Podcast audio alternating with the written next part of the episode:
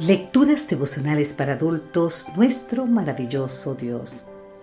Cortesía del Departamento de Comunicaciones de la Iglesia Dentista del Séptimo Día Gascue en Santo Domingo, capital de la República Dominicana. En la voz de Sarat Arias. Hoy, 24 de junio, en los pasos de Jesús. Filipenses capítulo 2, versículo 3 nos dice, no hagan nada por contienda o por vanagloria. Al contrario, háganlo con humildad y considerando cada uno a los demás como superiores a sí mismos. ¿Cuál es la esencia del pecado? En última instancia, el egoísmo, la exaltación del yo. Si la esencia del carácter de Dios es amor, y si sus mandamientos se resumen en amarlo a Él y a nuestro prójimo entonces podemos concluir sin forzar las escrituras que la esencia del pecado es el egoísmo. Douglas Cooper ilustra bien esta idea en su libro El amor de Dios, cómo vivirlo y expresarlo por medio del siguiente relato. Cuenta Cooper que una señora estaba por dar a luz cuando se le presentaron serias complicaciones. La situación era tan delicada que se requería una intervención quirúrgica de emergencia.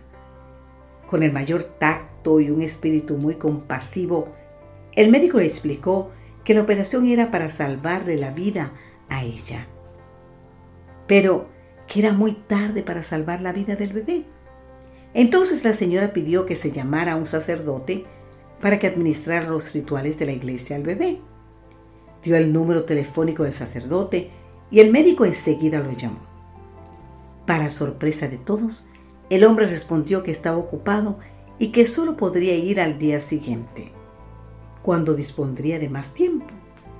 Incluso llegó a recomendar que, dadas las circunstancias de urgencia, el mismo médico o una enfermera administrara los ritos al bebé. Al comentar la conducta del sacerdote, Cooper explica que muchas veces tendemos a limitar el concepto de pecado a lo malo que hacemos. Por ejemplo, violar uno de los diez mandamientos, cuando en realidad el concepto es mucho más amplio. Pecar, dice él.